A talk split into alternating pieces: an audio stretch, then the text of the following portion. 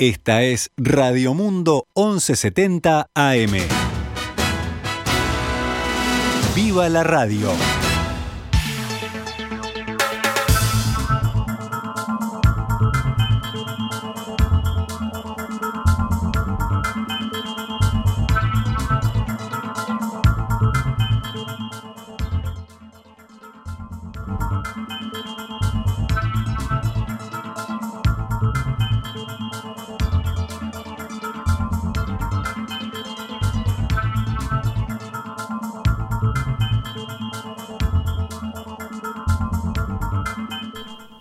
12 horas 17 minutos, 17 minutos, momento de comenzar la actualización de noticias a esta hora, en noticias al mediodía.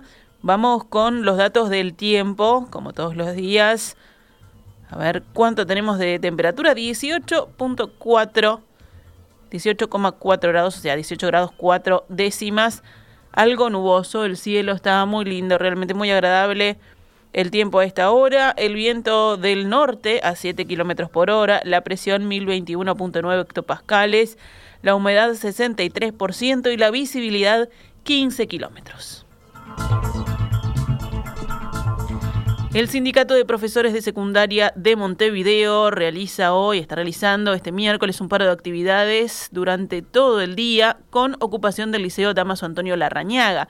La medida de paro y la ocupación ya habían sido anunciadas el 29 de abril con el objetivo de realizar una asamblea convocada justamente para esta hora, para este mediodía. El sindicato rechaza la reforma educativa que plantea el gobierno y denuncia persecución sindical. Esto último en referencia a la comisión investigadora de la Cámara de Diputados que analiza posibles irregularidades cometidas por dirigentes de la Federación Nacional de Profesores de Enseñanza Secundaria en el uso de la licencia sindical durante el anterior periodo. El sindicato también denuncia la conformación de grupos con muchos estudiantes, la reducción de horas docentes y lo que entiende es una rebaja salarial de los profesores.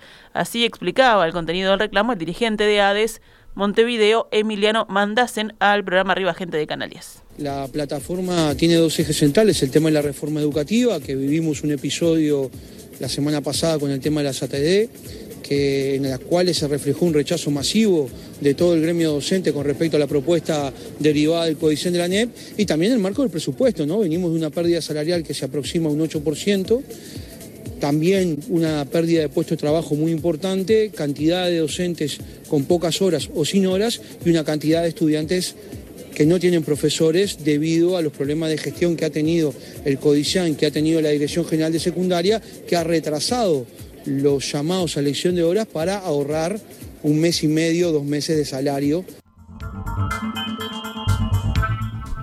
La empresa Montecón, que opera en los muelles públicos del puerto de Montevideo, anunció ayer el despido de 150 personas y una rebaja salarial para quienes quedan en plantilla. Así se lo informó a los trabajadores en una reunión en la Dirección Nacional de Trabajo. Los empleados que permanecerán con estas nuevas condiciones son unos 245. De acuerdo con lo que informa el diario El País, en ese encuentro la empresa sostuvo que estas medidas se deben a los efectos del contrato firmado por el Estado con la compañía belga Catunasi que entre otras cosas le da la prioridad en los atraques de buques portacontenedores en el puerto capitalino a la terminal Cuenca del Plata, en detrimento de la actividad de Montecón.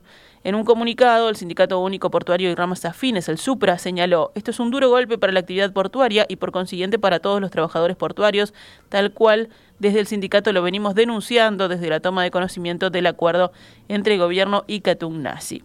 El sindicato de Montecón realizará un paro hoy miércoles de 14 a 18 horas y se movilizará frente al Ministerio de Trabajo donde se retomará la negociación. Mientras tanto, la actividad portuaria se va a paralizar toda este jueves a partir del despido de estos 150 trabajadores de la empresa Montecón.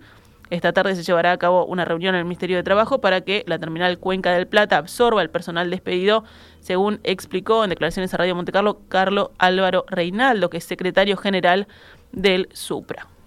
Hoy eh, a las 14.30 tenemos una nueva reunión de la mesa de diálogo conformada. Como invitado va a estar TCP, las autoridades, eh, para pedirle justamente la visión de la empresa eh, en cuanto a qué cantidad de personal puede llegar a estar absorbiendo la NP también por, por, a través de su presidente Juan Curvelo ha manifestado que puede llegar a absorber algún trabajador más, pero bueno, ingresar a la actividad pública eh, llevaría más tiempo, ¿verdad? Lo más rápido es eh, el ingreso a Terminal Cuenca del Plata. Vamos con otros temas del panorama nacional. El director de Antel en representación del Frente Amplio, Daniel La Rosa, presentará ante Fiscalía información que dice valiosa que fue omitida en la denuncia penal contra el Antel Arena, emitida en noviembre de 2021 se demuestra que no hay hechos de apariencia delictiva, sino una maniobra para desprestigiar a la anterior gestión. Eso fue lo que detalló La Rosa a través de su cuenta de Twitter. El director de Antel asegura que la denuncia omite auditoría de Antel con análisis exhaustivos de todas las compras, oculta el plan de negocios que existe y es completo. El costo del complejo resultó el previsto allí y el negocio es superhabitario. Deben considerarse los derechos de denominación, agrega La Rosa. Según detalla el director, en la denuncia se emitieron los siete informes jurídicos favorables al proyecto, así como tampoco se solicitó la declaración del autor de un informe jurídico contundente y previo justificando competencia, oportunidad y conveniencia. En la información que presentará La Rosa ante Fiscalía se detalla que el trabajo entregado por el asesor externo, la no es una auditoría y tiene un cúmulo de errores graves y omisiones, por lo que no es válido que el análisis de JUTEP se base solo en este informe, añade La Rosa.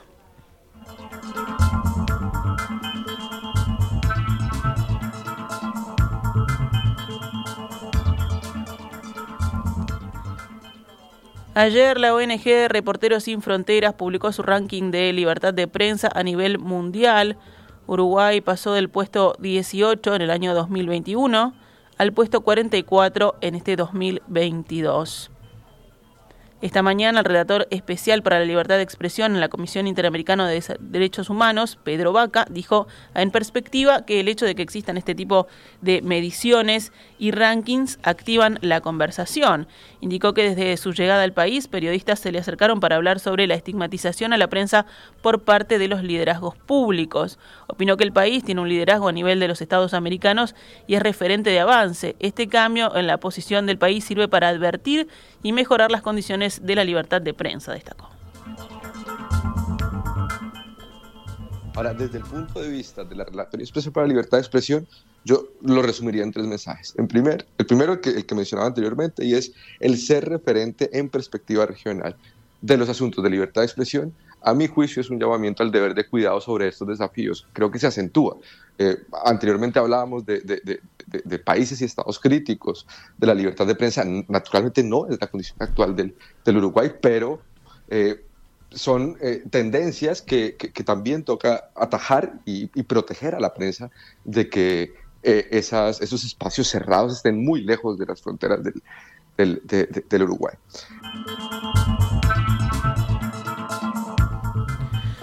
Cambiamos de tema, nos vamos con otras noticias del panorama nacional. Policía Caminera interceptó en Ruta 5, a la altura del departamento de Durazno, una camioneta que transportaba mercadería de contrabando valuada en más de 2 millones de pesos. Personal de Policía Caminera notó que en una camioneta circulaba de forma sospechosa, por lo que le indicó al conductor que se detenga en varias oportunidades con señales lumínicas y sonoras. Sin embargo, este hizo caso omiso, cambiando de carril y haciendo zigzag, por lo que se inició una corta persecución que terminó con la detención del vehículo y los dos ocupantes. Tras realizar la inspección, del vehículo, los efectivos constataron que transportaban una gran cantidad de cajas de cigarros de origen brasileño. El conductor de la camioneta es un hombre de 49 años, poseedor de antecedentes, con licencia de conducir vigente, a quien se le realizó una espirometría con resultado negativo. El acompañante, en tanto, también es un uruguayo de 49 años, pero carente de antecedentes.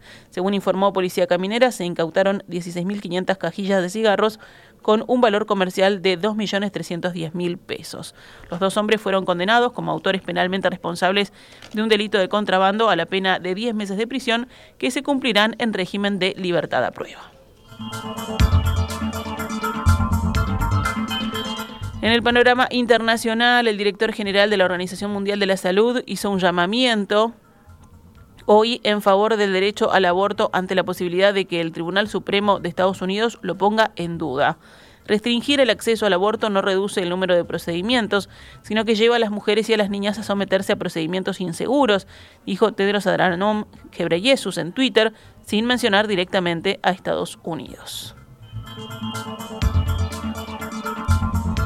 La Comisión Europea propuso hoy un embargo progresivo de la Unión Europea a las importaciones de petróleo de Rusia, que siguió bombardeando el este de Ucrania y también atacó objetivos en otros lugares del país hasta ahora preservados de la guerra. La presidenta de la Comisión Europea, Ursula von der Leyen, dijo ante los eurodiputados en Estrasburgo, Vamos a renunciar progresivamente a las entregas rusas de petróleo en un periodo de seis meses y a las de productos derivados del crudo de aquí a finales de año.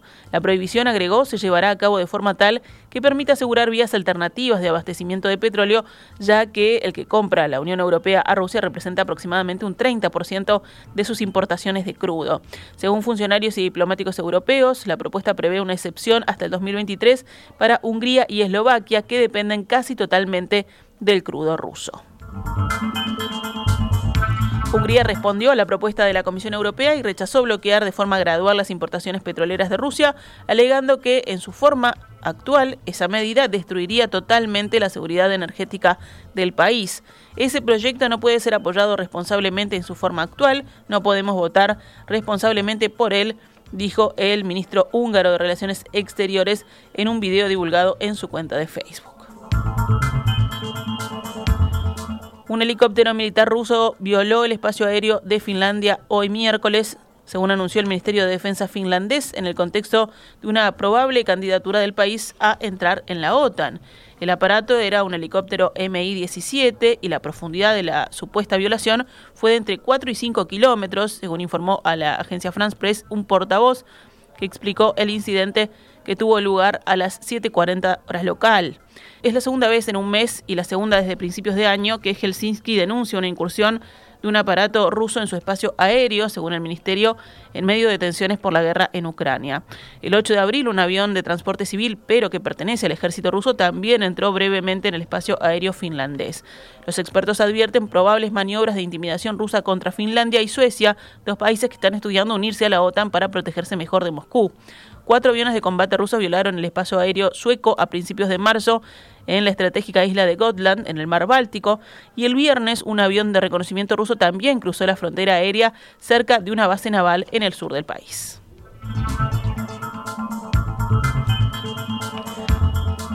Cerramos el envío informativo con el panorama deportivo. Nacional perdió ante Estudiantes de La Plata y está obligado a ganar en Montevideo sus últimos dos partidos del grupo para seguir en la Copa Libertadores.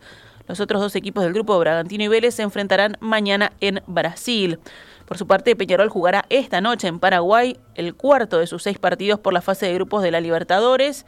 Será en el Estadio Defensores del Chaco en Asunción a las 21 horas que Olimpia recibe a Peñarol.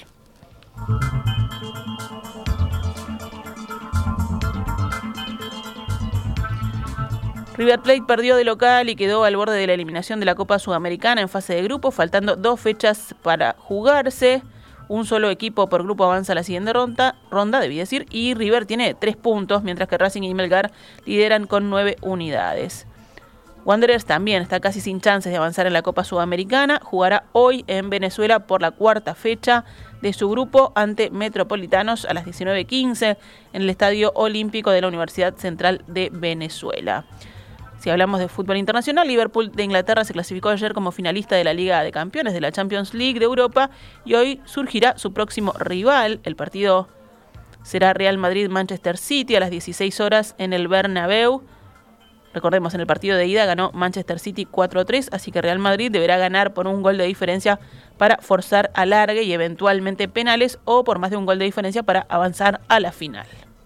Esta es Radio Mundo. 1170 AM. ¡Viva la radio!